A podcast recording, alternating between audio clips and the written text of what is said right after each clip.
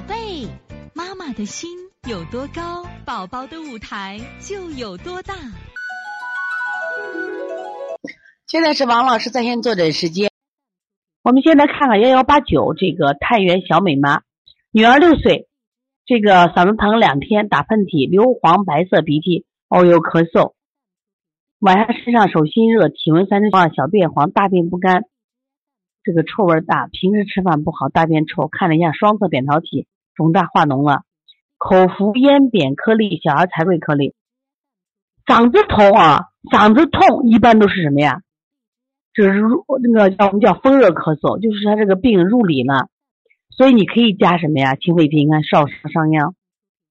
那么如果他还有打喷嚏，那这时候再加解表，一般清热解表，就是他既有外感，他有里热了，所以清热。扁桃体都会脓了，那你直接清热就行了。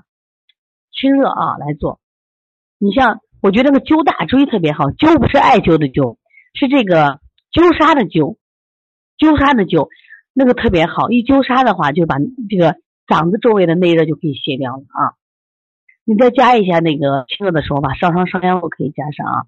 大家一定记住铁，这个咽干是这个阴虚的症状，缺水。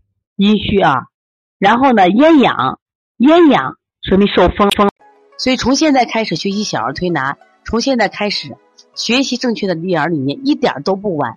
也希望我们今天听课的妈妈能把我们所有的知识，通过自己的学习，通过自己的分享，让更多的妈妈了解，走进邦尼康小儿推拿，走进邦尼康的课堂，让我们获得正确的育儿理。